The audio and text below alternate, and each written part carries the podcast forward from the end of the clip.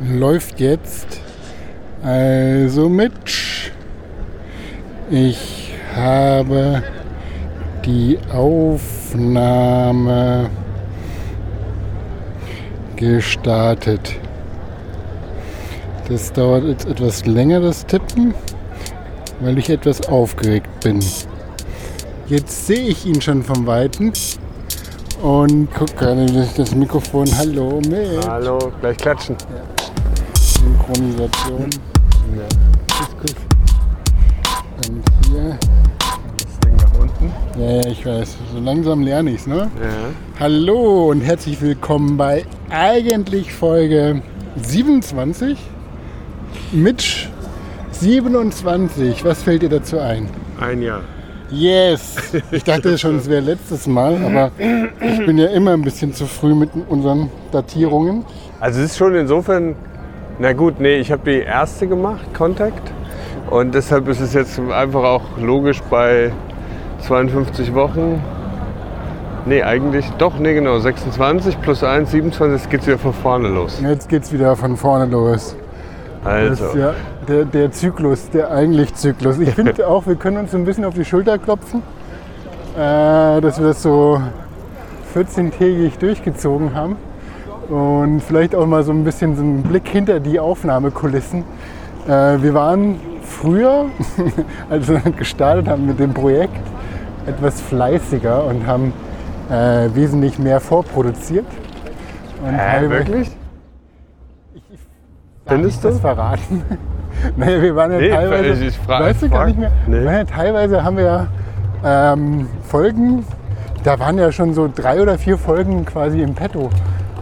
Und Ach so, das sind haben wir zwei, einmal gemacht. Das haben wir einmal. Ja, das, also wir sind immer, also wir sind quasi unseren Aufnahmeintervall so ein bisschen hinterhergehinkt. Ja. Und jetzt äh, sind wir schon fast auf Kante. Ja, das ist ehrlich gesagt, wir haben ja nicht wirklich Tagesaktuelles. Ne? Also ich meine, manchmal so Themen wie, als wir künstliche Intelligenz als Themenblock Ja, ja, hatten, genau. Da, hatte ich da so das muss Gefühl, der, Stunden aktuell sein. Nee, das war schon so ein Gefühl, dass wir immer so ein bisschen hinten dran sind. Aber was natürlich auch immer nur für das eigene äh, Verständnis des Themas gilt. Ne? Also man hat dann irgendwie so eine Meinung, dann liest man sich rein und dann ändert sich die Meinung und dann habe ich immer schnell das Gefühl, äh, dass alles schon sich weiterentwickelt hat. Aber in Wahrheit habe ich einfach was gelesen, was vielleicht schon zwei Jahre alt Ja, das stimmt. Aber es ist, glaube ich, so vor allen Dingen, was äh, die Jahreszeiten anbelangt. Wir waren gar nicht so weit von hier, hatten wir auch mal eine Folge aufgenommen, sind da durch den Hauptbahnhof gegangen. Und ist. Weißt du noch, was war das das, war? der, das war, das war ähm, mein Stalker. Ah ja, stimmt. Und sind wir in die andere Richtung raus. da sind wir nach da unten Moabit hoch und an den Kanal lang gegangen. Und das war so ein bisschen, da war ja so der erste Frühlingstag. Ne? Also es gab noch keinen, also es war letztes Jahr und es war so, sprießte so langsam. Dass die Bäume, das Grün Die Zone. und als wir das So dann gesendet haben, war das halt irgendwie, war das Gras schon alles vergrau äh, war, äh, braun gebrannt von der Sonne. So, jetzt Wenn wir laufen wir jetzt gerade ganz tagesaktuell über eine Strandbar laufen, wie spannend. Genau. Und es ist Wochenende und ich habe dich schon angekündigt, du bist aus. Ähm, es ist ein bisschen falsch, wie ich dich angekündigt habe, aber zu Besuch aus Stuttgart. Zu Besuch aus Stuttgart. Zurück aus Stuttgart. Ja, ich wollte sagen, zurück aus Stuttgart mit einem leeren Gitarrenkoffer. Willst du darüber was sagen oder? Naja, ich habe ja diese Stromgitarrenfolgen gemacht, zwei, und parallel eben ist die Band jetzt 20-jähriges Welche Jubiläum. Band? Das Art Critics Orchestra. Ach, du hast eine Band? Ja, jetzt Dreck. Das weiß früher alles. Früher waren wir Ja, authentischer. Für unsere Hörerinnen muss ich das ja nochmal so kontextualisieren. Und dieses Jahr haben wir ein paar Auftritte und ich habe irgendwie dann, weil ich für die Band vor, glaube ich, inzwischen 17 Jahren eine Fender Stratocaster zersägt habe, alles weggeschmissen habe, was nicht brauchte, weil ich mich geschämt habe, mit einem Strat-Copy-Gerät irgendwie auf der Bühne zu stehen, habe neue Pickups reingemacht und war auch super, das Instrument. Kannst du das noch bitte mehr ausführen? Was heißt geschämt? Wie kann man sich für eine Strat irgendwas mit Bakterien auf der Bühne schämen? Ähm, Da mache ich eine eigene Folge vielleicht zu.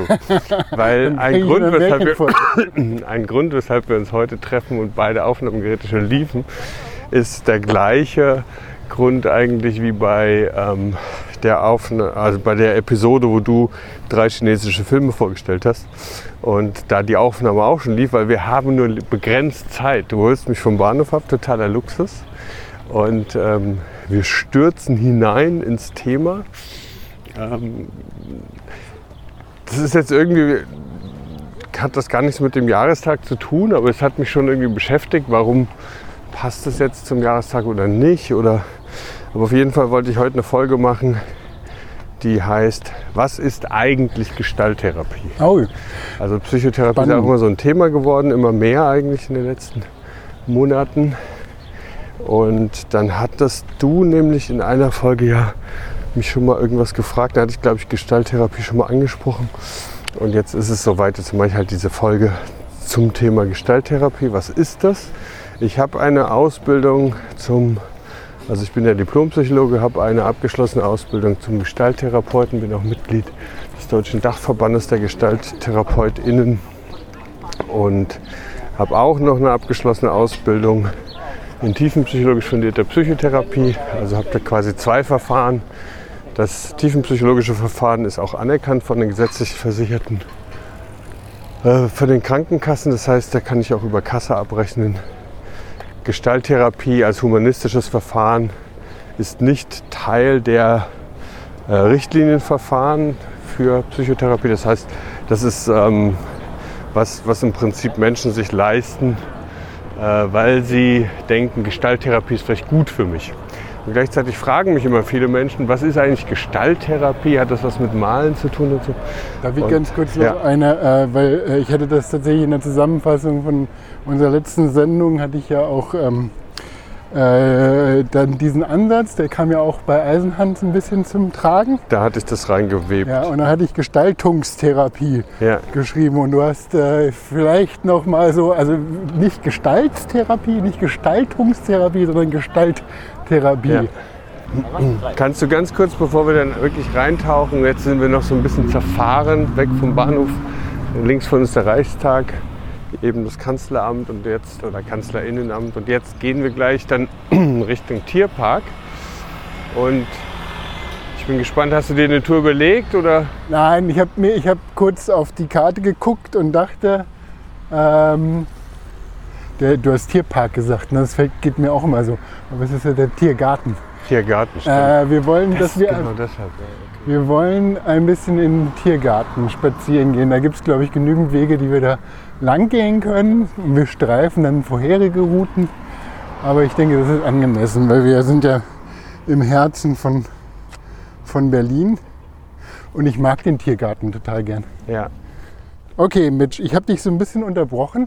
Nee, gar nicht. Das, also deine Frage ist für mich nochmal Anlass auch zu sagen, dass es ganz gut ist, glaube ich, wenn du fragst, weil ähm, manchmal die Innenansicht gar nicht unbedingt die Art ist, wie man das beschreibt, damit man Fragen beantwortet. Also wenn du Fragen hast, das ist gut.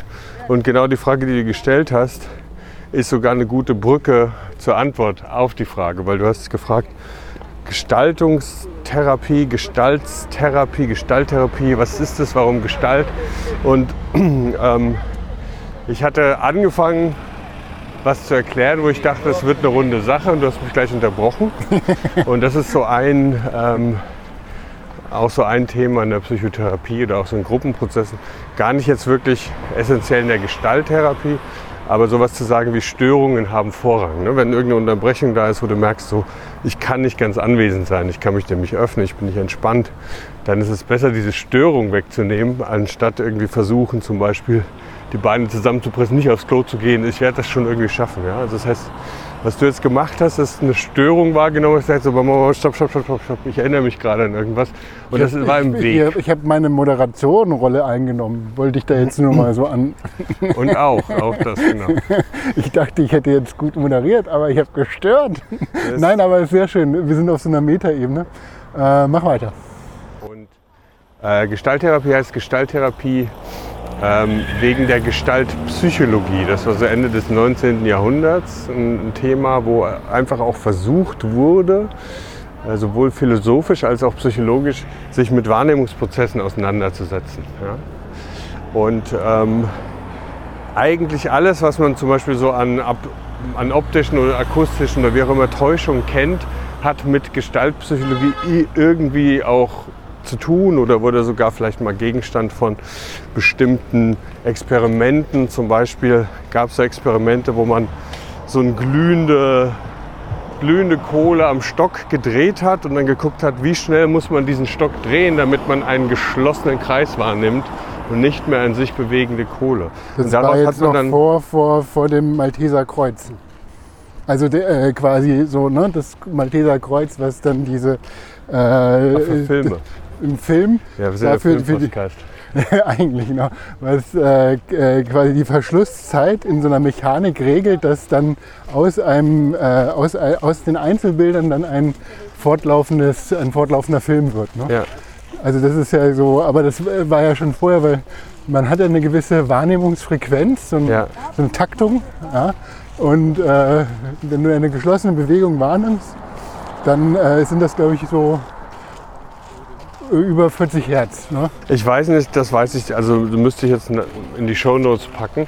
Aber ähm, die Idee war natürlich bei solchen Sachen immer aufgrund der physikalischen Messbarkeit von so Umdrehungen und Geschwindigkeiten dann auf die Nervenleitfähigkeit oder sowas zu schließen. Ne? Ah, okay, also dann auch wirklich so eine äh, Psycho, äh, also, psychologische Forschung. Also ähm, äh, neurologisch dann auch.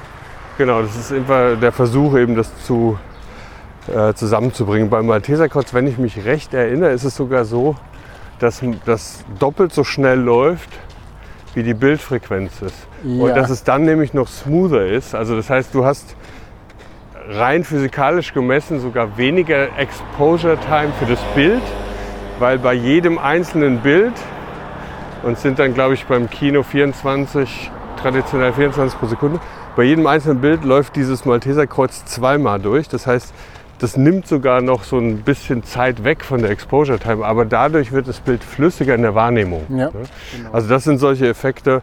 Wir haben da in anderen Situationen auch darüber gesprochen, MP3, dass man halt guckt bei MP3, welche Frequenzen kann man irgendwie weglassen, wo kann man irgendwie äh, die Datenbreite optimieren, indem man Sachen weglässt, die man nicht wirklich so fein ziseliert wahrnehmen kann wie andere Sachen oder bei Bildkompression auch, dass manche Hintergründe dann einfach äh, nicht, nicht Pixel für Pixel die Farbe hinterlegt wird, sondern eine Fläche beschrieben wird und die bekommt eine, eine Farbe zugewiesen, während Gesichter wieder ganz feinteilig sind. Also all das sind so Sachen, die wir heute immer noch auch ähm, technisch nutzen oder um Dinge zu optimieren und gleichzeitig aber die Spuren darin liegen vor allen Dingen eben in der Psychologie oder in der Forschung, Wahrnehmungsforschung Ende des 19. Jahrhunderts. Und diese Idee der Gestalt, weil man gemerkt hat, die Wahrnehmung drängt von sich aus dazu, also neurologisch schon fast dazu, Dinge als Gestalt wahrzunehmen. Ne? Diese drei Häkchen, die man auf einem weißen Blatt Papier malt und man dann ein Dreieck sieht, obwohl nur drei kleine Häkchen, also die Ecken vom Dreieck, äh, beschrieben werden. Das sind alles Dinge, wo man dann von einer Gestalt spricht. Also auch die ähm, so optische Täuschung, die sind ja auch ähm, sind ich kenne diese Darstellung von optischen Täuschungen, wo ja. keine Ahnung, ist das jetzt eine junge Frau oder eine alte Frau, ja, so dann hast du ja immer so eine Frequenz, wo das im Gehirn hin und her swappt.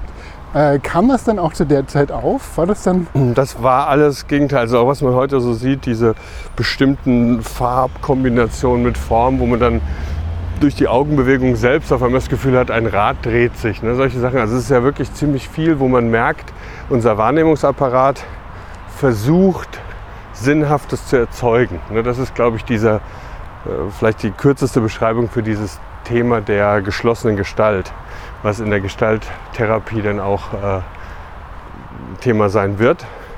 Und da ist es halt so, dass unser Gestaltapparat ist ausgelegt, Farben wahrzunehmen, aber gar nicht so gut, wie wir das wahrnehmen. Ja, in der Seite nehmen wir eigentlich wenig Farbe wahr, aber wir rechnen uns das sozusagen dazu. Bewegung können wir wahrnehmen. Ähm, also diese ganzen Illusionen sind natürlich auch Hilfestellung, um mit möglichst wenig Information möglichst viel Realität zu konstruieren. Und das heißt, verkürzt gesagt, alles, was wir wahrnehmen, ist eine Illusion. Ja? Das ist eine Konstruktion.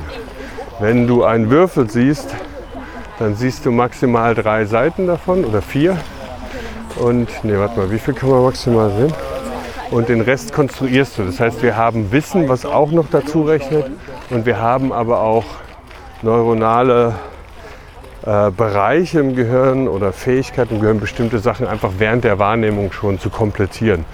Äh, es gibt auch so Bewegungsillusionen, wenn du zum Beispiel auf äh, eine Spirale guckst, die sich dreht, ja, dann hast du das Gefühl, die kommt auf dich zu und wenn du die dann wegnimmst, dann hast du wirklich das Gefühl, alles geht von dir weg. Mhm. Ja, dass irgendwann du, du merkst du wirklich so innerlich, dann reibt sich das langsam an diesem Realitätssinn. Ja. Das kann ja nicht sein. Wie kann es sein, dass ein Feld, was vor mir ist, ein geschlossenes Bild, das geht von mir weg, aber es geht ja nicht von mir weg. Wie kann das entstehen? Es gibt auch akustische äh, Halluzinationen, dass man äh, zum Beispiel einen Ton hat, der gefühlt immer höher geht oder immer tiefer geht. Aber in Wahrheit geht es ja nicht, sondern die Obertöne, wie die dazugeschaltet werden, die erzeugen die Illusion, dass der Ton einfach immer tiefer, immer tiefer geht. Ja, das ist bei, äh, äh, bei, bei dem Mario-Spiel, wenn man die Treppe hochrennt zum Bowser zu kommen. Ja, dann gibt es halt immer dieses in dem Schloss und äh, es wird häufig in so, in so irgendwelchen Games eingesetzt. Ja. Das ist so verrückt. Und der Begriff der Gestalt in dem Zusammenhang heißt eben sowas könnte, also es gibt da zwei Sätze, die man kennt. Das eine ist halt so eine geschlossene Gestalt, eine harmonische Gestalt. Wir versuchen etwas herzustellen oder wir stellen etwas her, auch ohne dass wir es versuchen. Manchmal versuchen wir sogar unsere Herstellung eben zu hinterfragen über so einen Realitätscheck von wegen, nee, nee, Moment, das kann doch gar nicht sein. Ein Haus, das leicht schief steht und wir, wir, wir wir wackeln die ganze Zeit da durch, weil man das Gefühl hat, die Optik sagt mir, der Horizont ist so, mein, mein Wahrnehmungsapparat konstruiert einen Horizont, der aber nicht mit dem wirklichen, äh, mit der Schwerkraft übereinstimmt und wir wackeln quasi durchs Haus. Das sind so Sachen, wo wir dann die von uns hergestellte Gestalt sogar manchmal hinterfragen müssen. In der Gestalttherapie wird dieser Begriff äh, hergezogen wird er gesagt, auch dort ist es so, und da komme ich wieder auf deine Unterbrechung vorhin, wir versuchen Dinge zu schließen. Ja? Dieses, oh Mann, ich komme nicht drauf, mir fällt es gleich ein. Das ist so ein klassisches, so ein klassischer Moment, wo halt eine offene Gestalt ist, ist nicht geschlossen. Wie hieß der noch? Wie hieß der noch? Wenn der Name dann kommt, dann ist das wie so eine Erleichterung. Man mhm. hat so das Gefühl, wenn ich das Bild mache, dann kann man wirklich dieses, diese Form schließen und kann es zur Seite legen, kann sagen, okay, ich bin wieder ganz da, jetzt habe ich es. Ne? Also deine Frage vorhin ist halt eben auch so eine offene Gestalt so. Das hatte ich da vielleicht, keine Ahnung, vielleicht auch in der Art, wie ich es formuliert habe oder wie auch immer. Es ist geblieben, in deiner Aufmerksamkeit nicht permanent anwesend, aber es war noch nicht in sich geschlossen und jetzt findet es so einen Abschluss. Sagst, ach übrigens, da hast du mir das quasi nochmal gespiegelt, dass das das Falsche ist. Äh, warum? Wo kommt das denn her? Ne? Das ist quasi die Frage, die dahinter steht. Und wenn, wenn ich das jetzt schließe, indem ich sage, das kommt aus dem Bereich der Gestaltpsychologie und die Brücke schlage, wie es in der Gestalttherapie verwendet wird, dann kann sich das vielleicht für dich schließen und dich auch irgendwie entspannen. Und ähm, dieser Begriff der Gestalt in der Gestalttherapie ist jetzt nicht nur eben ein Wahrnehmungsthema, sondern ähm, es kann auch ein rein emotionales Thema sein ja, oder bestimmte Stressoren, die man irgendwie erlebt. Es geht bloß darum, dass man in der Therapie diese Dinge in Anführungszeichen behandelt oder begleitet, ist vielleicht das bessere, und dabei die sich schließen können. Und dann ist man vielleicht fertig, aber vielleicht wenigstens einen Schritt weiter. Mhm. Weil ähm, hinter Dingen, die sich schließen, die dann sozusagen im Hintergrund verschwinden können, da kommt natürlich dann wieder was Neues hoch. Ja? Also jetzt habe ich zum Beispiel, ich weiß nicht, was dich gerade beschäftigt, das könnte man ja sagen, die Frage habe ich beantwortet, ad acta gelegt. Jetzt kommt vielleicht eine neue Frage, die du hast. Ja, dieses, ähm, also was mir jetzt spontan dazu einfällt, ist das äh, Dinge zu schließen. Also es geht ja so, wenn man das jetzt prozessual betrachtet, geht es ja darum, ja, ich will nicht sagen, einen Prozess zu schließen, aber irgendwo auf so einer, auf so einer, ja, vielleicht so eine Ganzheitswahrnehmung zu kommen. Ne? Oder wie man das jetzt irgendwie noch ausdrücken möchte. Also was Rundes ist so ein bisschen, äh, dann äh, merke ich selber meine kleinen autistischen Adern in mir, wenn ich dann halt äh, am Tisch sitze und ähm, ich merke, dass das Besteck nicht parallel ausgerichtet ist zu der Tischkante, dann richte ich das gerne aus und habe ein Zufriedenheitsgefühl dabei. Also ist das da vielleicht auch so mit, äh, gehört das mit dazu? Also ist das dann, ist das dann dieses Gestörtsein, also wenn man die Störung dann, äh, von der du berichtet hast am Anfang, die Störung, um wieder so was, eine ganze Gestalt ja, zu, zu erleben. Äh, aber gleichzeitig, und das ist vielleicht was, was es für mich noch so schwierig anfassbar macht, ist, also auf der einen Seite wissenschaftlich, neurologisch, ja, auf der zweiten Seite psychologisch, ja, auf der dritten Seite, also was, was macht diese, was macht diese Erfahrung, ja, wer macht diese Erfahrung? Und äh, ist die dann irgendwo auch untersuchbar und ähm, äh, kann man die dann auch, keine Ahnung, äh, in, in so einem wissenschaftlichen Apparat oder was, was gibt es da für eine Semiotik in der Gestalttherapie? Oh, wow, okay. Ähm.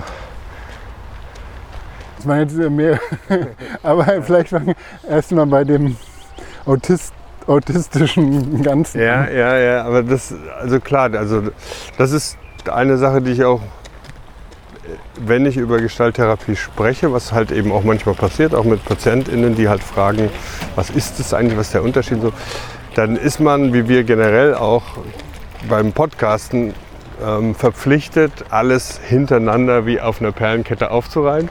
Und das ist nie richtig. Aber natürlich ist das dieses Narrativ, wir haben über Märchen auch gesprochen, was man so erzählt. Ne? Und was du jetzt, die Frage, die gestellt hast, da habe ich dann sozusagen ganz viele Perlen bereitgelegt, aber ich weiß nicht, wie ich die jetzt irgendwie gut in rein Glied kriege. Ich fange mal so an, dass ich erstmal diesen Begriff des Prozesses aufnehme, mhm. weil eine Gestalt zu schließen ist in der Tat was Prozesshaftes. Ne? Man muss, was muss man denn tun? Man muss erstmal wahrnehmen, dass das Ding im Weg ist. Das würde übertragen heißen, dass das im Vordergrund ist. Es ist einfach Thema. Ja? Das da ist was, da stört was, was ich vorhin sagte, Störungen haben Vorrang. Das überhaupt erstmal wahrzunehmen ist schon wichtig. Dann das formulieren zu können, worum geht es in Anführungszeichen eigentlich, äh, einer der eigentlichen Begriffe für, unsere, für unseren Podcast-Titel auch. Worum geht es eigentlich? Warum stört sie das denn so? Mhm. Was ist denn, also da ist da die Form der Begleitung, weil darauf gibt es keine Antwort. Ja, das, ist, das ist quasi dann das, äh, die Erfahrung, der Hintergrund, auf dem sich diese offene Gestalt zeigt, die der oder die Patientin hat. Ne? Und da begleitest du die Person, das zu explorieren, herauszufinden, um dann vielleicht irgendwie an so Punkte zu kommen, wo sie dann auch emotional reagiert, wo sie merkt, so, ah nee, das, das, da, da ist was, ja. Ich weiß nicht genau, irgendwie merke ich gerade, ich werde ganz traurig oder so, wo du merkst, okay, jetzt, jetzt wird das Ganze nicht nur beschrieben, sondern es wird auch was erlebt. Emotionalität ist auch immer sehr wichtig in diesem Prozesshaften, weil man da auch eine Form von Öffnung und Kontakt herstellt zu äh, Themen, ja, die man mitgebracht hat, die man vielleicht im ersten Schritt gar nicht so genau formulieren kann. Das heißt, in diesem Prozess spüre ich das, kann es auch formulieren, kann mich dem auch öffnen und kann dann vielleicht das auch in den Hintergrund wieder gleiten lassen. Das ist ein Prozess ne? und der ist gar nicht so banal, ja? sondern das ist, ob wenn wir jetzt an der Ampel warten und die Ampel wird grün, dann gehen wir rüber. Das kriegen wir vielleicht alles gar nicht mit. Das ist ein relativ banaler Prozess. Aber äh, in so einer Sitzung dann irgendwas, was einen gestört hat morgens, ich habe keine Ahnung warum, aber es war wieder der Kühlschrank auf ja, und ich habe es hunderttausend Mal gesagt, ich weiß nicht, warum mich das so aufregt. Und was ist jetzt dahinter? Ja, das ist jetzt ein völlig fiktives Beispiel, ich habe keine Antwort. Aber es ist ein Prozess und dieser Begriff des Prozesses ist sehr wichtig, weil ich glaube, das ist was, was ich persönlich an der Gestalttherapie am meisten schätze, dass es sehr prozesshaft denkt. Ja? Es ist nicht so, wie wenn man jetzt in die klassische diagnostische Beobachtung geht, ja, die phänomenologische Beobachtung, wie es heißt, für solche Manuale wie den ICD-10, in dem Symptomgruppen beschrieben und zusammengefasst werden und diese Beobachtung anhand auch von Checklisten von bestimmten Symptomen, sind die da, wie lange sind die schon da, da wird dann Diagnose erstellt. Ja, das ist quasi so eine Bestandsaufnahme. Und vor dem Hintergrund der Bestandsaufnahme wird dann administrativ entschieden, dass man Zeit und Geld investieren kann, um da etwas zu verändern. Aber die Veränderung der Symptome steht dann natürlich im Vordergrund. So. Das ist ein sehr medizinisches Denken. Bei der Gestalttherapie, wenn man prozesshaft denkt, dann ist natürlich das, was ich gerade als in Anführungszeichen Störung beschrieben habe, ist ja permanent ein Thema. Ne? Das muss ja nicht nur ein störendes Thema sein. Ja, es ist halt so, warum bin ich immer so angespannt, wenn ich beim Wandern auf der Hütte bin und dann wird gefragt, ob ich Mitglied im Alpenverein bin oder nicht. Ne? Warum? Ja, das stört mich gar nicht mehr so sehr, aber ich kenne das irgendwie. Also es gibt Dinge, die einfach in Prozessen sich immer wiederholen. Hast du vielleicht mal deinen Alpenvereinsausweis vergessen? Ja, vielleicht war das die Zeit, wo du und Lars nicht drin waren und ich dachte, mache ich hier was falsch oder nicht, keine Ahnung. Aber in dem Moment ist es auch was Prozesshaftes, was passiert. Und die Frage ist jetzt ja weniger, was habe ich für Symptome wie Schwitzen oder sonst was und mhm. was ist dann die Grundlage, sondern warum habe ich immer wieder diese gleichen prozesshaften Konflikte oder Störungen vielleicht sogar, wenn ähnliche Prozesse ablaufen. Okay, das heißt also, wenn ich das mal so jetzt in meinen Worten zusammenfassen möchte, äh, es gibt, es gibt ein, ein, ich sag mal, ein Intervall, ein Zeitintervall, da gibt es eine, eine Empfindung, eine Störung. Ja, und jetzt wird äh, eigentlich sich so eher dieses Intervall sich angeschaut, als jetzt weniger die Referenzen, was könnte es auslösen. Also das heißt, es wird mehr in den Prozess geguckt und weniger Kausalität erforscht. Ähm, weißt du, was ich meine? Ja, ja das, also es also kommt im, der Schwerpunkt liegt vielleicht anders. Man würde vielleicht weniger sagen, was löst es aus, und was tun sie, damit sie da weg ist. Ja, genau. Sondern man würde eher fragen, wie erleben sie das? Ähm, wie brechen sie den Kontakt ab? Oder wie wird der Kontakt einfach dann nicht mehr lebendig, bleibt nicht lebendig und in Bewegung, sondern wird irgendwie starr. Ja? Also das was, die Kausalität, bist du gleichzeitig in so einem Apparat von von äh, Kategorien, ne, was du ja. meintest, das Manual ICCD, wie das heißt? ICD-10 bei, bei, uns oder ICD-11, der neue, der jetzt offiziell schon draußen ist, aber der wahrscheinlich noch lange nicht akzeptiert werden kann, weil er einfach sehr überkomplex ist. Aber das ist ein anderes Thema. Okay. Ähm, wo äh, im Prinzip da ähm, die äh, Symptome ähm, kategorisiert werden und in, äh, in, Zusammenhänge, kausalen Zusammenhänge gestellt werden. Äh, das weniger als zu schauen, das Wie. Also in dem Moment, also es geht ja um die Arbeit mit dem Patienten. Ja. Und wir bleiben bei diesem Begriff Prozess und die Frage, die ich jetzt dann mir selber stellen würde oder wenn ich dich begleite, wäre eine mögliche Frage sagen, was ist denn für ein, wie wird denn Prozess beschrieben der Gestalttherapie? Ist es einheitliche Beschreibung oder äh, gibt es ganz viele Prozesse. Was ist das, ein Prozess? Und da ist es in der Gestalttherapie so, dass ähm, das ist was Zweites, was du vorhin angesprochen hast, was Holistisches. Ja, es gibt im Prinzip ein zentraler Begriff, ist die Kontaktgrenze. Kontaktgrenze ist nämlich das, wo diese Prozesse ähm, stattfinden ja. und wo eigentlich immer ähnliche Phasen durchlaufen werden, die man so in der Gestalttherapie festgelegt hat. Und diese, diese Phasen habe ich vorhin schon so ein bisschen formuliert, wenn so eine offene Gestalt beschrieben wird, ja, dass man überhaupt als erstes wahrnimmt, da ist was. Ja.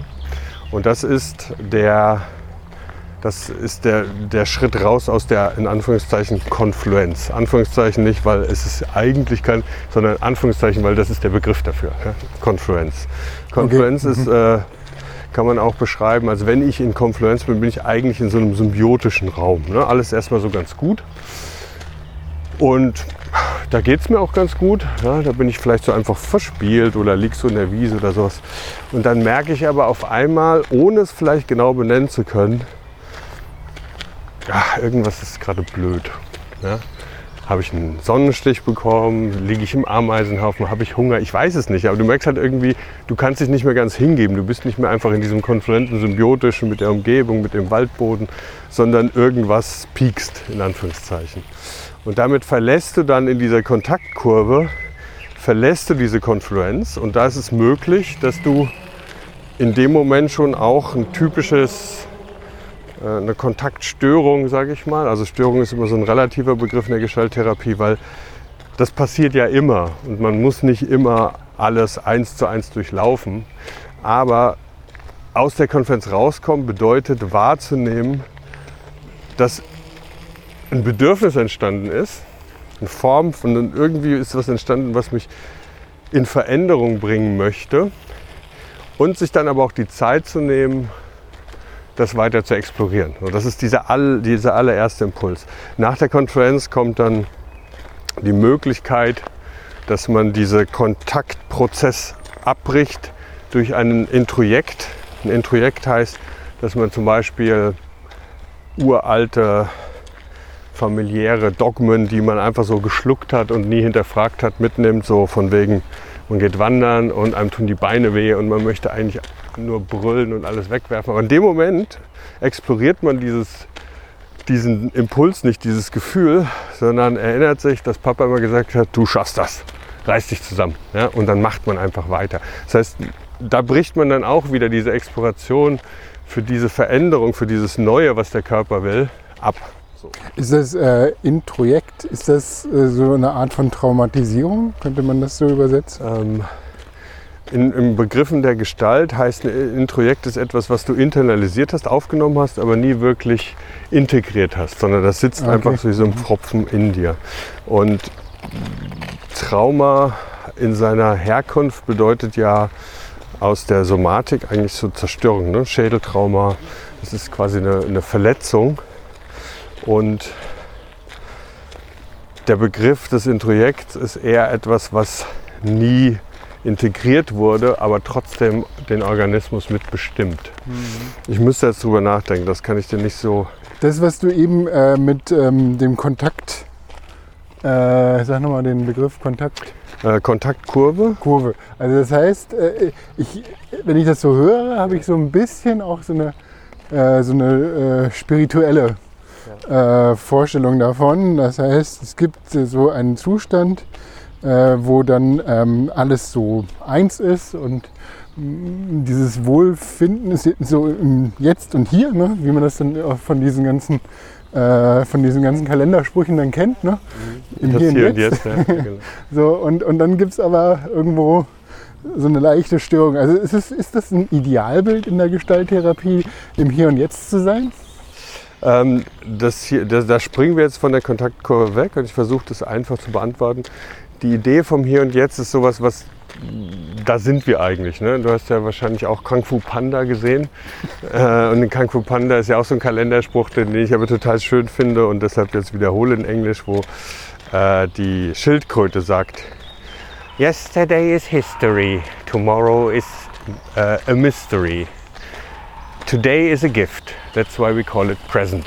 Ja? Also die Present, die Gegenwart, das ist halt alles, was wir haben. Ne? Da hinten ist Vergangenheit, vorne ist äh, Mystery, würde man sagen, Geheimnis noch. Ungeklärt, ja. Und die Gegenwart ist halt das, worauf wir sind. Ja. Wenn du in einer therapeutischen Sitzung bist, dann kommen Menschen immer mit Sachen, die nicht im Hier und Jetzt sind. Ja? Die kommen an und sagen halt, oh ey, mein Chef äh, wurde gefeuert und jetzt haben wir so einen neuen, mit dem kann ich gar nicht so. Ne? Das heißt, da kommt was von außen. Ähm, und es geht oft natürlich auch um interpersonelle Themen und die Gestalttherapie ist sehr stark über diese Kontaktgrenze, Kontaktverständnis auch immer hat ja einen dialogischen Anteil. Du bist mit Menschen in Kontakt, du bist mit dir selber, deinem Körper in Kontakt, mit der Umgebung in Kontakt, mit der Hitze in Kontakt, mit dem Wetter, mit der Luft. Also wir sind quasi generell immer in Kontaktprozessen und so auch mit anderen Menschen. Dann kommt diese Person eben mit etwas ins Hier und Jetzt der therapeutischen Begegnung und bringt was von dort und damals mit. ne? Und es ist aber oft so, dass äh, in der Exploration, wenn es dann eben auch emotionale Anteile entwickelt, dann ist das anders im Hier und Jetzt als nur eine Erzählung. Ja?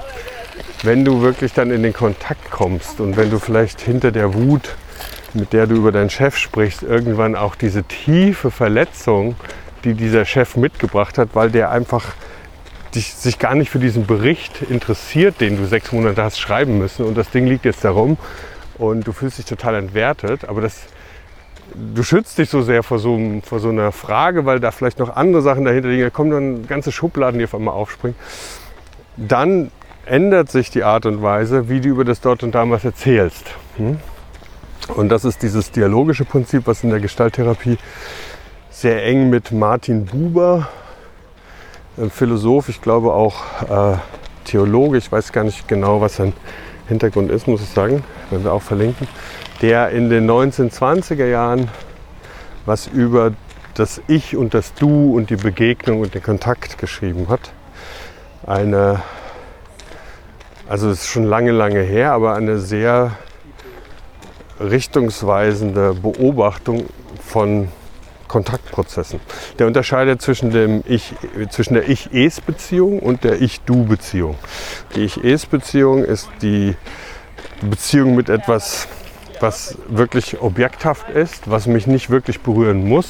Wir können gemeinsam über das Dritte sprechen, da sind wir beide damit in Kontakt, wir können es irgendwie hinkriegen, wie vorhin, wir warten auf die Ampel, dass sie grün wird und so. Ne? So. Und es gibt eine Ich-Du-Begegnung oder Beziehung, in der es nicht klar ist, was das Ziel ist und in der ich vielleicht auch verändert herausgehe, weil ich nämlich mich auch öffne und nicht nur Dinge schließe, erledige und so, sondern vielleicht auch noch gar nicht genau weiß, wo führt es hin. Und der Hier- und Jetzt-Begriff und die Ich-Du-Begegnung, die sind für mich sehr eng miteinander verknüpft. Und du kannst dir das ja vielleicht auch vorstellen, wenn man jemanden begegnet auf einer Geburtstagsfeier oder wie auch immer und dann irgendwie, keine Ahnung, zusammen Pizza rollt und sowas. Und dann gibt es aber so ein Stückchen Unterhaltung, wo man merkt, oh, das, das, da ist was passiert. Ja, da, das, das hat mich verändert. So, das ist dann so ein Moment, wo man wirklich eben auch von der Berührung spricht. Das berührt mich, wo man gar nicht physikalisch, biologisch, körperlich berührt wird, aber man ist geöffnet, man ist in der Begegnung und ist verändert. Und diese Idee von Ich-Du-Begegnung, die wurde von dem Soziologen Hartmut Rosa nicht explizit aufgegriffen, aber ich finde nochmal ganz interessant ergänzt. Er hat dieses Konzept der Resonanz äh, vor ein paar Jahren beschrieben, ja, dass Dinge miteinander in Resonanz treten können. Das kann man ja auch physikalisch messen. Das ist bestimmt auch schon irgendwo Video im Netz gesehen, wo so Metronome alle unterschiedlich ticken auf so einem Brett, was auf zwei Rollen steht und irgendwann ticken die alle im gleichen Rhythmus. Ja, das ist das Phänomen, dass äh, im Schiff dann diese Uhren, die Pendeluhren, alle immer gleich laufen. Ja, Und äh, ich meine auch nochmal um diesen physikalischen Raum mit Resonanz, das ist natürlich Gravitation, ist da. Ja. Auch wenn die ganz, ganz gering ist, aber es gibt eine, Gravit äh, Gravitations, eine Gravitationskraft zwischen den Körpern. Ja. Und die Resonanz gibt es natürlich auch im, äh, in der Musik, ne? wenn du halt zwei Gitarren, das, so beschreibt es auch Hartmut Rosa, zwei Gitarren nebeneinander stellst, die genau gleich gestimmt sind und du schlägst eine an, dann beginnt die andere zu schwingen. Wenn aber der Körper sehr anders ist oder die Stimmung sehr anders ist, dann beginnt die nicht zu schwingen oder nicht so stark zu schwingen. Ne? Und das ist dann dieses Resonanzthema, finde ich halt total spannend, weil ähm, das sogar mehr noch eben in diese Kontaktkurve geht. Ne? Wie beginnt das? Welche Rolle hat die Resonanz? Weil die natürlich auch eine Feedbackschleife erzeugt. Das wirkt ja auf mich auch wieder zurück als schwingender Körper. Und ähm, ja, das ist das Hier und Jetzt. Ne? Das sind Dinge, die können nur im Hier und Jetzt passieren. Und auch bei, äh, ja, selbst bei den ersten freudianischen Konzepten für Psychotherapie ist es eigentlich sogar explizit ausformuliert über diesen Begriff der Übertragung, weil da wurde auch schon gesagt, Die Übertragungsneurose bedeutet, dass ein Mensch in Therapie kommt und in der Beziehung zum Therapeut oder Therapeutin genau die gleichen neurotischen Themen nochmal. Ja? So, wie geht's Ihnen? Gut, gut, ich weiß gar nicht, warum ich hier bin. Ja? Also da wird gleich wieder genau das hergestellt. Das wäre jetzt zum Beispiel wieder ein gutes Beispiel in der Gestalttherapie für ein Introjekt. Es muss mir immer gut gehen. Ja? Ähm, also das heißt, eigentlich in der Psychotherapie auch von Anfang an ist das schon Thema. Die Übertragungsneurose, die übertragende Beziehung ist Thema. Äh, mit Martin Buber ist ja auch die gleiche Zeit in den 1920er Jahren und dann jetzt nochmal Hartmut Rosa. Da kommt dann vielleicht dieser Kontaktverlauf noch so ein bisschen besser rein. Mhm. Und im Hier und Jetzt stellt sich dann eben immer wieder auch dar, was wir an Fähigkeiten mitbringen und an Defiziten auch. Ne? Also wir können, äh, das weiß ich auch vom Gitarre in die Hand nehmen. Ich spiele immer wieder die gleichen Soli, ich spiele immer wieder die gleichen Akkorde. Manche davon finde ich super schön und es öffnet mich und ich fühle mich da, könnte ich stundenlang machen. Und manche sind so Sackgassen, wo ich merke, da komme ich nicht raus.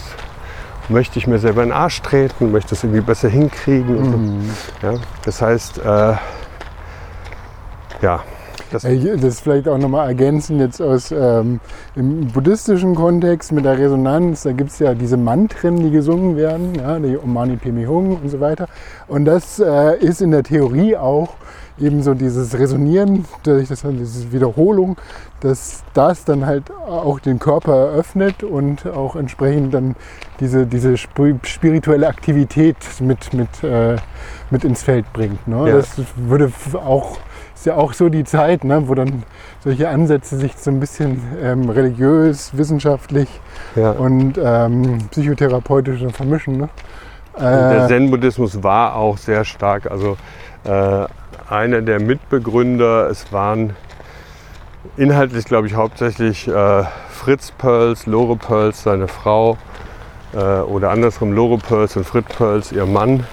Und dann später in Amerika äh, ähm, Paul Goodman, ähm, der so, ja, was soll man sagen, Soziologe war oder so, die haben im Prinzip das zusammen dann auch hauptsächlich ausformuliert. Es gab dann noch einen Autoren Hefferlein hieß der, der hat dann so Übungen gemacht, psychologische oder psychotherapeutische Übungen. Aber was dieses Konstrukt angeht, waren die hauptsächlich die führenden Köpfe. Und ähm, Fritz Perls war dann auch sehr beeindruckt und beeinflusst von ähm, eben Martin Buber. Martin Buber eben auch von Zen-Buddhismus, Theologie und Zen-Buddhismus war damals dann eher auch ein Thema, dass diese ersten Schriften sind so in den 40er Jahren, Anfang 50er Jahre erschienen.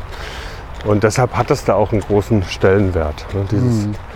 Und ich versuche jetzt diese Kontaktsache noch mal ein bisschen zu schließen, auch für mich. Wir machen jetzt viele, wir machen jetzt quasi so Matroschka-mäßig, ja? nur offene Formen und versuchen mhm. den alle wieder zu schließen.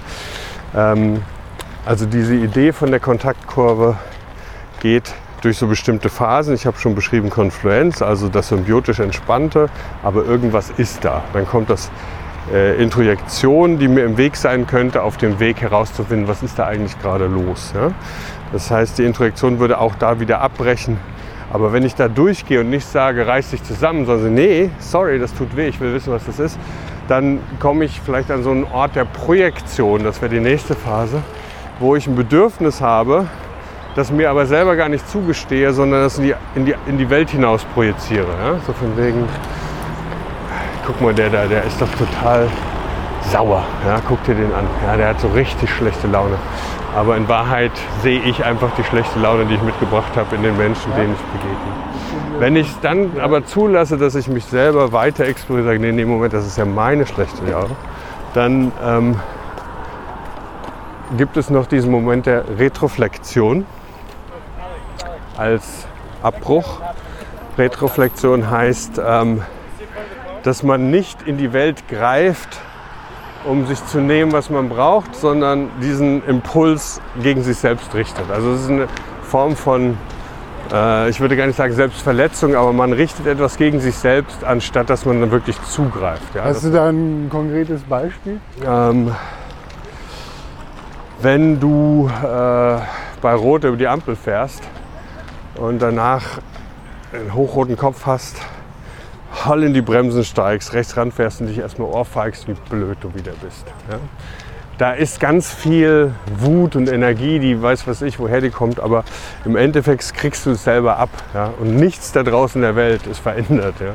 Nichts von dieser ganzen Frustration. Okay. Warum musste ich so schnell stressen? Warum bin ich über die Ampel? Fucking hell, hätte ich da nicht gestern, warum der? Hätten die nicht angerufen? Warum muss ich gleich springen? All diese Sachen, die dich dazu gebracht haben, völlig Gedanken verloren und viel zu schnell in so eine Gefahrensituation reinzugehen, werden nicht verändert, sondern du, du klebst dir eine und damit ist es vom Tisch. So. Das ist die Retroflexion, also die, es geht nicht raus, sondern du führst es auf dich wieder zurück. Der Impuls, der eigentlich der Welt gehört, weil du hast ja jetzt eigentlich schon herausgefunden, was du brauchst, was du willst, was du gerne hättest. Vielleicht traust du dich nur nicht, die Person anzusprechen. Ja? Oder vielleicht traust du dir nicht, das letzte Brötchen vom Buffet zu nehmen, weil es gehört sich nicht. Ja? So. Aber ist damit dann äh, in, in, in diesem Affekt, ist damit die Konfluenz wiederhergestellt? Oder Ähm, ist es ist ein Kontaktabbruch, würde man sagen. Okay, das ist ein Kontaktabbruch.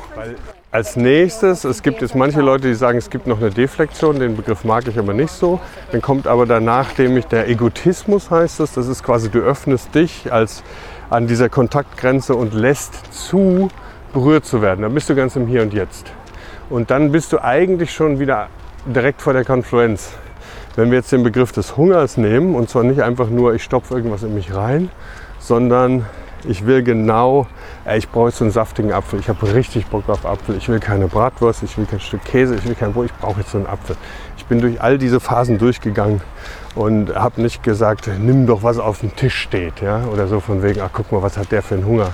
Ja, also diese Phasen habe ich äh, durchgearbeitet und lasse zu, jetzt diesen Apfel zu nehmen, beiße rein, esse den und in dem Moment habe ich einfach ganz große Lust, bin total im Moment, vergesse die Zeit, alles um mich drum herum, öffne mich ganz diesem Apfel und kann den dann eben richtig assimilieren. Nicht wie ein Introjekt, was ich vorhin gesagt habe, was zwar einverleibt wurde, aber nie assimiliert und integriert, sondern der Apfel, der wird dann in seine Einzelteile zerkaut, der wird im Magen nochmal zerlegt. Ich behalte, was ich brauche, ich scheide aus, was ich nicht brauche. Und in dem Moment ist dann diese Kontaktkurve für den Moment abgeschlossen. Und wir haben angefangen mit diesem Bild von Menschen liegen im Park, jemand liegt im Park und liest und kommt an diesen Punkt, wo Apfel. Ja? Geht da durch, legt das Buch weg, nimmt den Apfel, isst den, guckt rum, verliert jedes Zeitgefühl. Dann ist das mit dem Apfel erledigt, legt es wieder weg. Und dann kommt die nächste Kontaktkurve quasi schon wieder zu, sagt, wie ging das jetzt eigentlich im Buch weiter? Und dann ist das Buch auf einmal wieder das, was, was, wo die Lust, der Impuls hingeht. Ne? Das heißt, es geht nicht darum, Dinge abzuschließen und irgendwie so viel zu essen, dass man nie wieder essen muss oder so viel zu lesen, dass man nie wieder lesen will, sondern diese Kontaktprozesse gehen ineinander über. Man ist immer irgendwie auch in Kontakt und die Dinge können aber nicht alle gleichzeitig und parallel abgeschlossen werden, wobei manche werden so ganz nebenher gemacht. Du pupst, ja, kriegst vielleicht gar nicht mit, aber auch das war irgendwie ein Unwohlgefühl, was der Körper ganz alleine gelöst hat. Und ähm, das ist sozusagen die Kontaktkurve in der Gestalttherapie. Es geht von so einem Equilibrium durch all diese möglichen Kontaktabbrüche bis hin zur vollen Hingabe und damit ist es dann geschlossen. Ja, dann ist die Form geschlossen. Und im übertragenen Sinne in der therapeutischen Sitzung kann das bei einem Thema eben auch passieren. Und du merkst halt, wenn dann diese Hingabe passiert, das ist dann wirklich ohne Abbruch, wird es dann eben auch emotional. Du bist dann auch geöffnet. Du bist dann irgendwie geöffnet, denkst halt so, ja, ey, mein Chef ist mir eigentlich egal, aber der Job und dieser Bericht, den ich habe schreiben müssen, und keinen interessiert es und heißt es, ich bin da, also ganz große Selbstzweifel, die vielleicht dahinter stehen. Das ist dann der Moment, in dem ähm, diese Kontaktkurve bis zu dem Punkt kommt, wo man das so weit öffnen kann, dass dieses Thema, was man mitgebracht hat, auf einmal wirklich auch integriert werden kann, Dinge erlebt werden können und das dann gewisserweise geschlossen wird. Wenn ich das jetzt so beschreibe, merke ich, dass ich ein bisschen unzufrieden bin mit der Beschreibung, weil ich mir wünschte, es würde besser drauf passen. Auf was passen? Ja, irgendwie diese Idee vom Apfel verdauen und äh, ein therapeutisches Thema entfalten bis hin zum emotionalen, neuen, verändernden Blick, der was verändern kann, passt halt nicht eins zu eins aufeinander. Aber die Urfrage war ja, woher kommt der Begriff Gestalt? Ne? Und das ist quasi, dass die Gestalttherapie hat den Gestaltwahrnehmungsbegriff aufgenommen, hat gesagt, es gibt immer wieder emotionale Verzwickungen, die vielleicht auch einfach damit zu tun haben, dass wir diese Gestalt, die in uns entsteht, als, als Illusion oder als Erklärung von bestimmten Zusammenhängen, dass die einfach nicht passt, dass da was eben nicht geschlossen werden kann. Und dann muss das eben in der Therapie geschlossen werden, damit es dann in den Hintergrund treten kann. Und dann kommt auch schon das nächste hoch. Ne? Dann ist ja der Boss nur stellvertretend für diese scheiß Arbeit, die ich habe. Okay, möchte ich mit meinem jetzigen Boss oder irgendjemand darüber reden, wie ich das verändern könnte? Das ist jetzt auch sehr 0815 Thema Arbeit, aber gleichzeitig finde ich auch ganz anschaulich, dass man an diesem einen Menschen sich abgearbeitet hat, aber in Wahrheit steht ein ganz anderes Thema dahinter, nämlich wie bin ich eigentlich in diesen Job gekommen und will ich den verändern oder kann ich mich mit dem wirklich gut arrangieren? So. Ah cool, wir sind hier bei diesen gruseligen äh, Hunden. Kennst du die? Äh, nee. Komm mal mit. Also wir haben hier noch so den Sternblick in die äh, Siegessäule. Und wusstest du, dass die Siegessäule einmal äh, neben dem Reichstag stand und das Nee. versetzt wurde? Nee, Äh, ich hatte, es gibt, ähm, ganz interessant, es gibt von der Stadt Berlin äh, Karten, historische Karten, ähm, die, die man so wie Google Maps dann quasi durchscrollen kann. Da gibt es einen Stadtplan von 1870, glaube ich. Und da habe ich gesehen, dass diese Siegessäule, oder nee, jetzt lass, lass, wann war der Deutsch-Französische Krieg? Vielleicht war es auch 1890. nee, muss ich aufpassen. Ja, das ist ja die äh, Siegessäule ist ja gezimmert aus den Kanonen. Aber das hatten wir schon mal als Thema. Nee, hast du das schon mal gesagt? Das hätte ich mir gemerkt. Ich glaube, ich hätte das gesagt bei deiner Folge über. Ähm, das war über die Do-it-yourself. Ah, okay. Und guck mal, hier ist nämlich dieser, äh, dieser Baum. Kennst du den? Nee, Das ist ein Michael Jackson Baum. ist ja großartig. Hat hier sein Denkmal, sein Ja, Fan-Culture-Denkmal. müsste man jetzt mal gucken, wo der herkommt, aber ähm, das war nach dem Tod von Michael Jackson war hier wohl unglaublich viel los und jetzt ist es immer noch so so ein Ort, aber es wirkt gerade sehr kuratiert. Okay. so, Kannst du gut. Michael Jackson singen? Ob ich das singen kann? Ja, kannst du irgendeinen Text von ihm? Nee, aber das ist jetzt auch keine offene Gestalt für mich. da brauche ich, ehrlich gesagt, möchte ich da einfach durch Abwenden das wieder schließen, wie die Ampel, die auf grün geht. Das war jetzt auch nicht angebracht. Sorry, dass ich hier den Confluence-Störer mache. Confluence, da muss ich immer an Wiki denken. Ja. So, das, das ist jetzt so, jetzt, ich habe ja vorhin gesagt, man hat so Perlen, die man hintereinander macht. Ähm, ich möchte eine Sache noch kurz nochmal aufgreifen. Wenn wir über die Kontaktgrenze sprechen und dieses holistische Prinzip oder Verständnis, das feldtheoretische Verständnis, die Dinge wirken alle aufeinander ein, sind miteinander in Kontakt. Diese, Kontakt zu unserem eigenen Körper, habe ich vorhin gemeint, das kann der Hunger sein, das kann irgendwas anderes sein, Müdigkeit oder so Kontakt zu anderen Menschen, aber natürlich auch Kontakt zu der Physikalität der Welt. Es ist uns zu heiß oder es ist uns zu kalt. Also man ist eingebettet. Ja? Und das ist natürlich auch so ein vielleicht sehr vereinfachtes Verständnis von so asiatischen Philosophien oder so, aber diese Idee, dass alles miteinander sich bedingt. Und die Gestalttherapie hatte dann in den 50er Jahren und 60er Jahren auch so eine Hochzeit, wo halt eben dann auch in der amerikanischen Kultur das We are Stardust, ne? wir sind alle in Sonnen entstanden, Ja, was ja. dann Am Anfang war der Wasserstoff. ja, genau. Und da hatten wir auch drüber gesprochen, ne, welche, äh, weißt du immer besser als ich, aber welche Elemente entstehen in Sonnen, welche entstehen im Urknall, welche entstehen Supernovae. So, guck mal, und hier von wegen Vordergrund und Hintergrund und Gestaltwahrnehmung, überall sind Eintracht Frankfurt-Fans in schwarz und schwarz-weiß. Äh, spielen die im Olympiastadion? Ja. Genau, Pokal.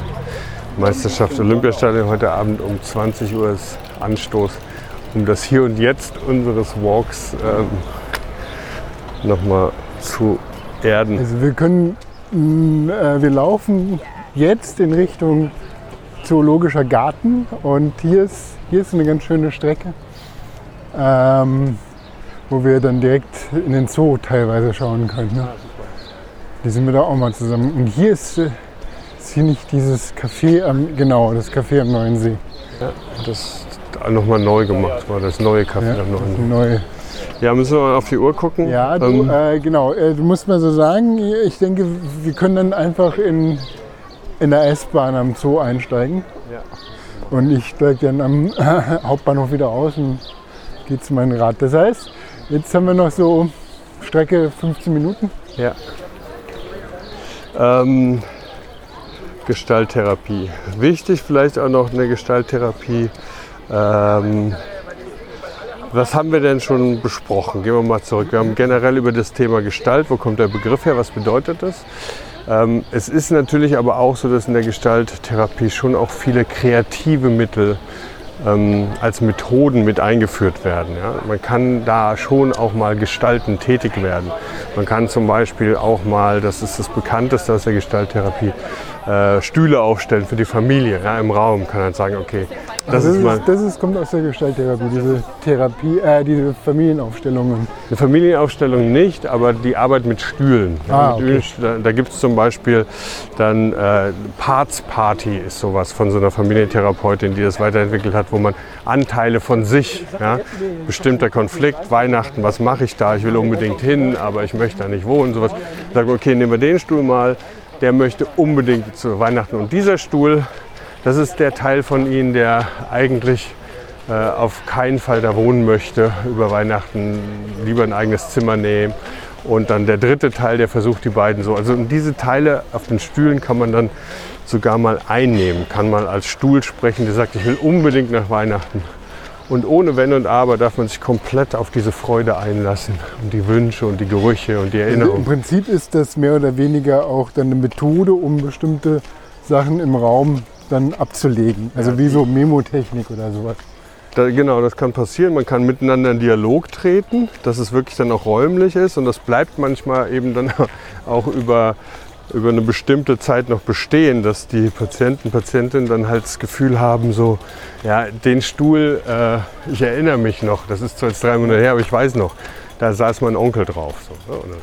Und man kann dann aber auch entweder über Stühle sich selbst abbilden, mit sich selbst in Kontakt treten und dann zum Beispiel einen Dialog herstellen zwischen den Anteilen, ich möchte unbedingt Weihnachten bei meiner Familie sein, versus ähm, ich möchte mich eigentlich von denen, soweit es geht, irgendwie distanzieren, weil es gibt eh nur Stress.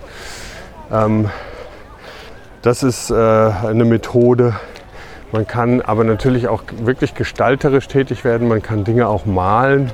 Man kann dann diese Gemälde auch interpretieren, ähnlich wie Träume als Material. Das werden wir vielleicht auch nochmal in der Traumreihe als, ähm, als Thema aufmachen.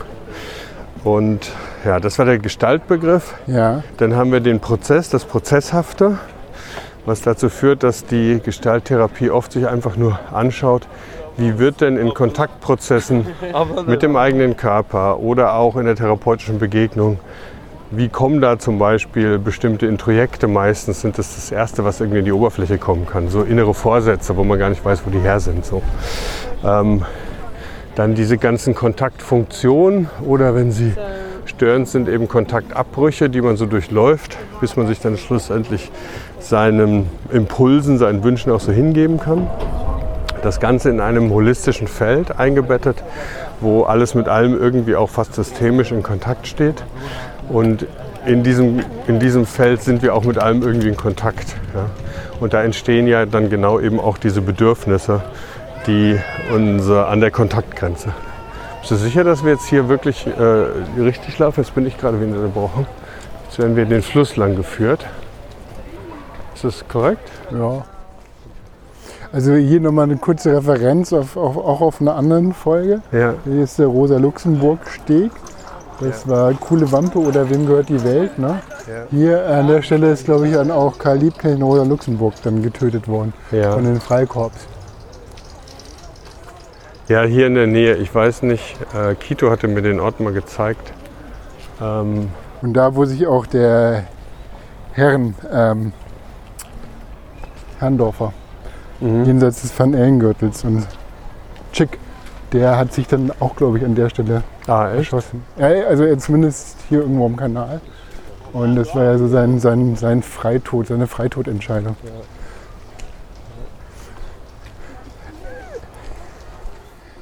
Ähm, darf ich, weil ich äh, eine, ich wollte dich jetzt nicht unterbrechen in, in der Aufreihung der Perlen. Äh, vielleicht noch ein Aspekt, den ich vorher so reingebracht habe, da habe ich eher so an die wissenschaftliche Nachvollziehbarkeit und äh, Methodik äh, ähm, bei der Gestalttherapie gefragt. Ja? Im Sinne von, gibt es da so einen Apparat, aber jetzt, wo du mir das so näher gebracht hast, äh, sehe ich das fast wie so, also wie in der Programmierung so ein Framework. Ja, so ein Framework, wo ähm, bestimmte, bestimmte Begriffe irgendwo beschrieben sind, die miteinander korrelieren, die jetzt nicht unbedingt jetzt irgendwie so wissenschaftlich kategorisieren, sondern eher korrelieren, um dann bestimmte Situationen mit dem Patienten ähm, stellen zu können, äh, die dann in diese, in diese Begrifflichkeit wieder aufgelöst werden können. Ja? Also würdest du das auch eher als so ein Framework sehen, dass dir dann gewisse Methoden in der, in der Arbeit als Therapeut dann gibt? Ähm, jetzt weiterführende Frage, wenn du mit Patienten arbeitest, sind das dann eher Methoden, die du aus der Gestalttherapie dann anwendest oder aus einem anderen Feld der Psychotherapie? Ja, also die erste Frage ist so, ich glaube, dass es total wichtig ist, wenn man therapeutisch arbeitet, dass man ein Menschenbild mitbringt. Und diese Menschenbilder, finde ich, aber immer mehr sind fast manchmal sogar in Anführungszeichen störungsabhängig. Ne? Also das äh, gestalttherapeutische Menschenbild ein alternatives Wort für Gestalttherapie, was auch diskutiert wurde, war äh, Existenzialtherapie, glaube ich, weil dieses Existenzialismus, wo ich mich ja nicht so genau auskenne, aber diese, diese ein wichtiger Aspekt der Gestalttherapie ist, da ist eine große Verantwortlichkeit des Menschen für sein eigenes Lebensschicksal. Also wir sind in dieser Welt auch verantwortlich, ja? selbst wenn wir das immer vielleicht abwenden wollen. Aber es geht auch wieder darum, den Mensch im therapeutischen Prozess oder Begleitung über Gewahrsein, über die Begleitung dahin zu bringen, Entscheidungen zu fällen, Verantwortung zu übernehmen. So. Und jetzt habe ich vergessen, wie ich da hingekommen bin. Menschenbild? Menschenbild, genau. Das heißt, die Gestalttherapie, die das verlangt, ist vielleicht dann auch nicht nur, weil sie äh, soll ich sagen? Also es ist ja auch so, das wird nicht von der Kasse getragen. Das heißt, dass Menschen, die setzen sich hin, die zahlen jede Stunde selber, die sind dadurch auch irgendwie in einer äh, vielleicht kontrollierenden Rolle oder gleichzeitig kaufen sich die Freiheit, eine bestimmte Form der Behandlung, in der sie auch mitgestalten können, äh, zu durchgehen. Das heißt, die sind sowieso schon Menschen, die vielleicht auch mehr von dieser Verantwortung ausüben, die sich das irgendwie auch mal leisten können. Ähm, und da passt dann vielleicht dieses gestalttherapeutische Menschenbild auch ganz gut. Ähm, während vielleicht andere Störungen, die ein Menschenbild, ich bin jetzt mal ganz extrem, ein keine Mensch, jemand hat eine akute Psychose und irgendein Psychiater sagt, dann nehmen wir mal diese Tablette. Das ist dann ein sehr äh, biochemisches Menschenbild. Ne? Dass halt die, äh, die Chemie an den Synapsen korrigiert wird, um diese Person überhaupt erstmal wieder in eine Position zu bringen, wo die die Welt zulassen kann und sich nicht die ganze Zeit überfordert fühlt von der Welt. Ja? Das ist dann ein anderes Menschenbild, was du mitbringst. Und ich würde nicht Framework sagen, also ein Menschenbild, was dann in gewisser Weise auch wie ein Kompass ist. Ne? Und dieser, der Kompass gibt ja auch eine große Trennung auch in den Richtlinienverfahren zwischen Erwachsenen- und Kinder- und Jugendpsychotherapie, äh, weil das eben auch vielleicht unterschiedliche äh, Haltungen sind, mit denen man den Menschen begegnet. Ja? Während man bei Erwachsenen vielleicht oft zurückgeht in eine Familie, in der Dinge äh, analysiert, thematisiert, gedeutet, konfrontiert werden, was man in der Gestalttherapie dann im Hier und Jetzt machen würde, weil sich das vielleicht eben doch auch in der Beziehung, in der Gruppe oder in der Einzel wieder herstellt, ist es bei der Kinder- und Jugendpsychotherapie oft der Fall, dass es halt, da ist das Kind eben mittendrin in solchen Prozessen und das muss nicht nachträglich irgendwie nochmal durchgearbeitet werden. Das heißt, okay. diese, du bringst dann, dann, du könntest es Framework nennen, aber du bringst vielleicht auch so ein Menschenbild mit und dieses Menschenbild ist dann vielleicht eins, was sehr intrapsychisch denkt, das ist alles nur in dieser Person, wir fixen das, das ist sehr symptombezogen. Oder es ist eher, äh, wow, jetzt sind wir, jetzt gucken wir uns die Vögel an hier im äh, Zoo. Der ist aber nicht so attraktiv, hier guckt keiner rein. genau. Auf jeden Fall ähm, ist das der, die erste Frage. Und die zweite Frage dann, ähm, die sich dahinter anschließt, ist halt, sind diese unterschiedlichen Frameworks wirklich so stark voneinander getrennt? Ja, so würde ich vielleicht dann auch nochmal anders herankommen, weil es auch in empirischen oder in Evidenzforschung für Psychotherapie so ist, dass man merkt bei äh, Herr Volker Tschuschka, äh, kann ich auch verlinken, eine Studie gemacht, eine lange Studie in der Schweiz, wo wirklich von therapeutischen Gesprächen die einzelnen Sätze von objektiven BegutachterInnen geratet wurden, welcher Schule die zugehören und so. Also die wurde wirklich äh, Satz für Satz geguckt, was passiert denn in dieser Behandlung. Und da wurde dann einfach gemerkt, dass egal wie die TherapeutInnen ausgebildet sind, es ist immer ein Mix. Es ist nie eine klare Trennung. Und da ist es so, dass auf einem medizinischen Denken, also historisch auf einem medizinischen Denken mit Evidenzforschung festgelegt wurde, welche Verfahren werden von der Kasse gezahlt und welche nicht. Und da sind es inzwischen halt vier, systemische kamen neu dazu, aber traditionell war es die analytische Psychotherapie, die tiefenpsychologisch fundierte Psychotherapie, die Verhaltenstherapie und seit neuestem eben auch die systemische. So, und die ganzen humanistischen Verfahren, da gibt es auch, da gibt es inzwischen auch wieder ein Bestreben, wie bei der systemischen, die hat es ja auch geschafft, da reinzukommen, zu beweisen, dass sie im medizinischen Denken evident sind. Aber die Gestalttherapie, die über Paul Goodman auch so äh, Wurzeln in den Anarchismus hinein hat, die will das auch nicht unbedingt. Ja? Es gibt auch eine Supervisorin von mir, Katharina Stahlmann, die hat auch einen Artikel geschrieben über Gestalttherapie und Anarchie und die ähm, Abrechnung über gesetzliche Krankenversicherung, wo es wirklich historisch auch eine Riesendiskussion war, wohl in der Gestalttherapie. Möchte man wirklich auch Teil davon werden, von dieser bezahlten Armee von PsychotherapeutInnen? Oder ist es dem Menschenbild, mit dem man in die Behandlung geht, so komplementär entgegengerichtet, dass man eben keine manualisierte Richtlinientherapie machen möchte, sondern die heißen auch nicht PatientInnen, die heißen KlientInnen, die entscheiden selber, die bringen das Geld mit, die zahlen das sofort, das ist alles quasi im Hier und Jetzt. Ja. Und ähm, Ja, wo man noch so ein gewisse, ähm, wieder dem System, ne? wo man sich da noch nicht so äh, in diesem freieren Ansatz, ja, kann ich mir vorstellen. ja. Im,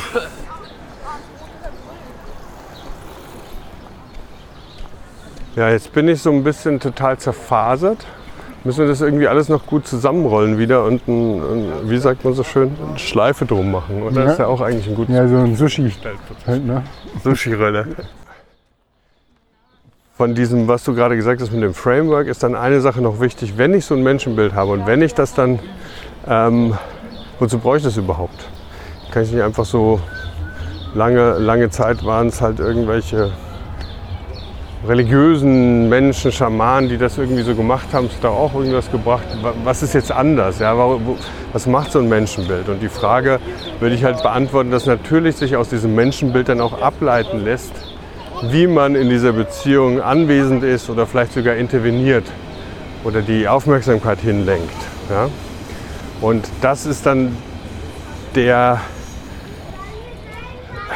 der wi- wissenschaftliche Moment, sage ich mal, der forschende Moment, der dann zum Beispiel sagt, wenn es so ist, dass Gewahrsein, das ist ein ganz wichtiger Begriff in der Gestalttherapie oder Awareness im Englischen, hieß manchmal auch Achtsamkeit, aber Gewahrsein heißt sozusagen ein bewusstes Handeln sich gewahr zu sein, was man gerade macht, ja? sich diesen Kontaktabbrüchen gewahr zu sein. Ja, das ist ja wirklich so. Jedes Mal, wenn mir beim Wandern die Füße wehtun, höre ich meinen Papa sagen, reiß dich zusammen. Ja, das sind diese Momente, wo auf einmal in vollem Gewahrsein bestimmte Dinge durchlaufen werden. In der Gestalttherapie dann in der Methodik da sein kann, okay, Gewahrsein ist so wichtig. Jetzt machen wir das mal ganz langsam. Ja? Sie wollen aus der, das ist eine hypothetische Situation, Sie wollen einfach gehen. Sie sind total sauer auf mich, Sie wollen jetzt gehen. Das dürfen Sie auch. Tun Sie mir den Gefallen, machen Sie es ganz langsam. Und auf dem Weg zur Tür kommentieren Sie, was Sie gerade erleben. Das wäre dann so eine Intervention, die sich an diesem Menschenbild vielleicht orientiert. Und was könnte dann passieren? Die Person steht auf ganz langsam und vielleicht sagt sie dann sowas wie, oh, ich fühle mich total erleichtert.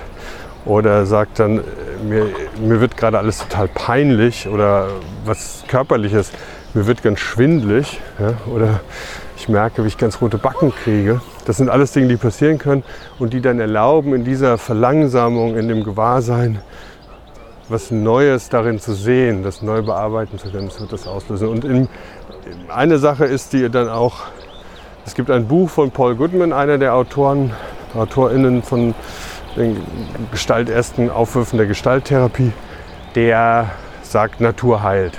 Ja? Oder in der Gestalttherapie auch zu sagen, einfach Gewahrsein halt. Ein, ein weiterer Begriff neben Gestalttherapie und Existenzialtherapie war auch äh, Konzentrationstherapie mit Blick auf dieses Gewahrsein. Wenn man in vollem Gewahrsein Dinge tut, dann bringt man sich automatisch in eine Position, die auch modellieren zu können, verändern zu können, damit spielen zu können vielleicht die entwaffnen zu können oder sie beleben zu können dadurch. Ja. Das ist ein bisschen wie Meditation dann wieder, wenn man das in so einem spirituellen Apparat sieht. Ja, mit dem Unterschied, dass die Meditation, na, wobei es vielleicht gar kein so großer Unterschied. Also in dieser Gestaltwahrnehmung ist natürlich alles Illusion, wie ich am Anfang gesagt habe. Ne? Und wenn alles Illusion ist, dann kannst du natürlich, wenn du advanced unterwegs bist, auch intrapsychisch über Meditation, über innere Abbilder und Illusionen bestimmte, äh, bestimmte Dinge verändern, während andere vielleicht die Notwendigkeit haben, begleitet zu werden oder in der Gruppe zu arbeiten, um bestimmte Dinge verändern zu können in vollem Gewahrsein. Naja, das ist ja auch im Buddhismus wird ja auch gesagt, dass alles Illusion ist, alles ein Traum. Ja, das ist, also wie gesagt, die Gestalttherapie würde das so nicht vor alles stellen, aber in der Begleitung ist das natürlich Thema, weil wenn ich die Dinge verlangsame oder auf Stühle stelle oder so, dann, dann nehme ich mir auch raus zu sagen, es ist eh eine Illusion. Da können wir es auch ein bisschen dran rumbiegen. Ne? Wenn, wenn ich rein symptomorientiert bin, sage, okay, das verstehe ich jetzt nicht. Gestern noch hatten Sie Hyperventilation, heute nicht. Ja? Gestern war es noch ein Symptom, heute nicht da müssen wir schon jetzt klar sein. Haben sie es oder haben sie es nicht? Also da wird gar nicht so groß geguckt, ja, ob sich da okay, was ja. verändert oder man will ja auch Veränderung, das ist ja der ganze Job. Und wenn sich dann aber was verändert, dann ist man ein bisschen gefrustet, weil die Diagnose nicht mehr stimmt. Ähm, ja, jetzt ist es eher so, dass ich das Gefühl habe, dass ich so die Krümmelchen auf den letzten Schritten zusammensuche von Sachen, die ich. Du ähm, brauchst dich jetzt nicht da irgendwie auf perfekte Vollständigkeit ja committen. Ich glaube, es ist so das, was ich jetzt von dir erzählt bekommen habe, finde ich, ähm, also ich habe ein klares Bild.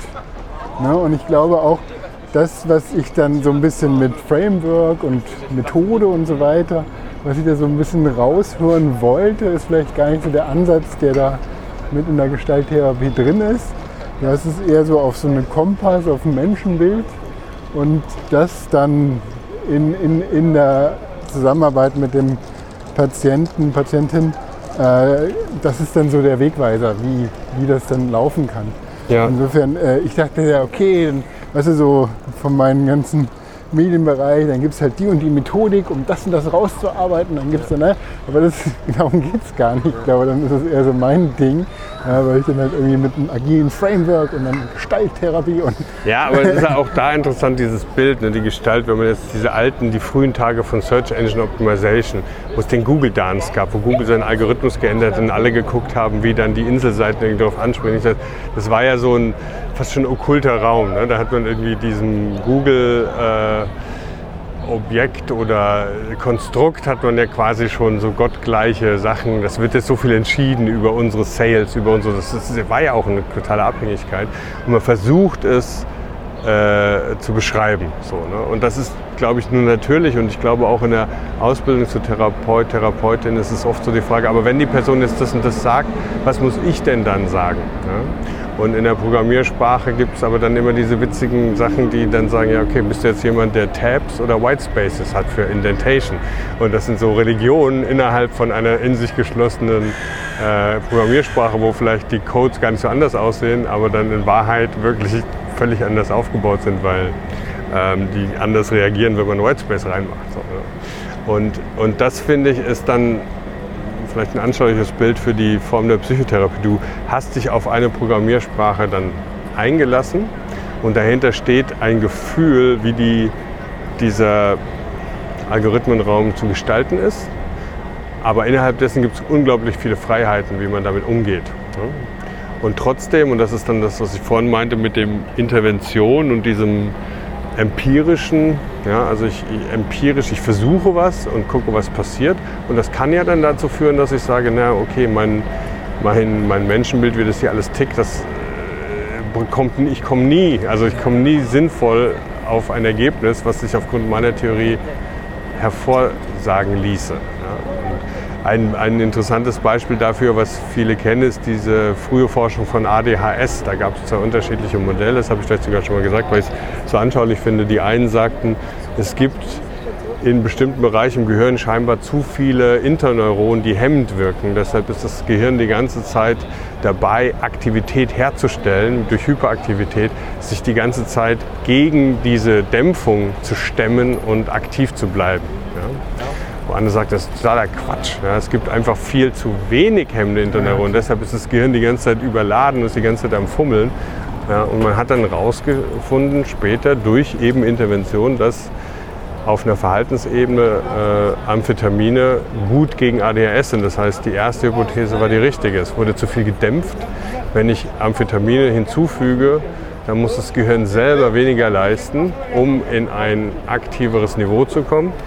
Und voilà, die Person wird paradoxerweise ruhiger, ja, obwohl sie Anführtermine genommen hat. Und das, das sind so Sachen, wo ich denke, wo dann die Psychotherapieforschung eben über Empirie und Beobachtung sich dann justieren kann. Aber zentral finde ich trotzdem immer dieses Menschenbild, was selbst wieder ein Hintergrund ist, vor dem man solche Ansätze überhaupt erstmal formulieren kann. Ne? Und was dann auch, es ist ja auch eine humanistische Arbeit. Ja? Wir, wir denken ja vom Menschen her. Also, ähm, als PsychotherapeutInnen meistens. Ja. Sollte sein.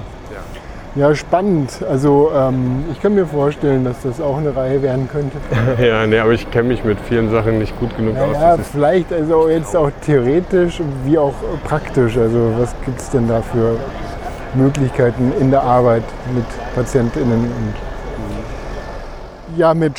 Äh, Komm, wir gehen auch zusammen bis zur S-Bahn, dann haben wir eine, sind wir eine Runde gelaufen. Weißt, müssen wir hier rein oder müssen wir? können sowohl als auch. Ich glaube, na, obwohl hier geht es, glaube ich, zu den Bahngleisen.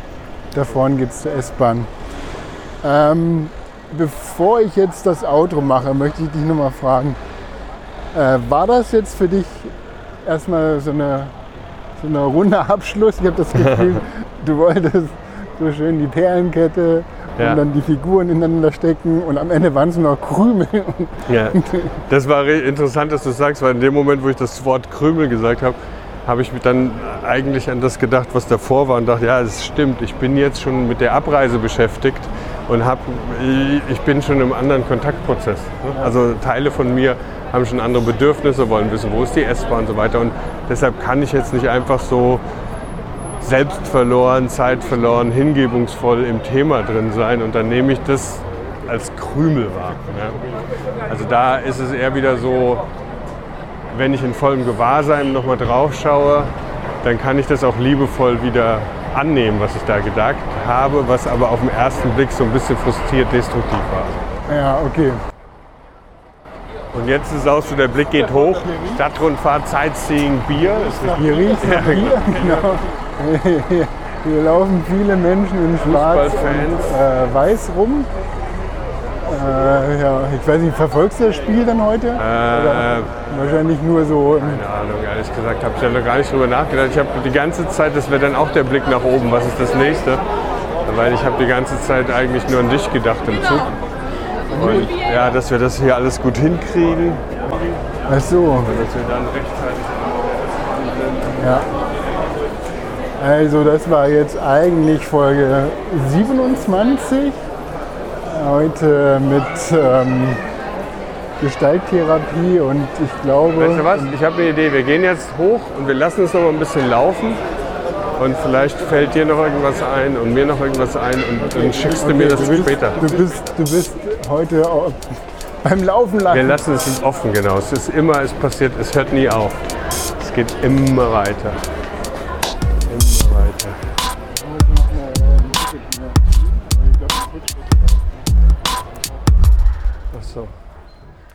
Gut.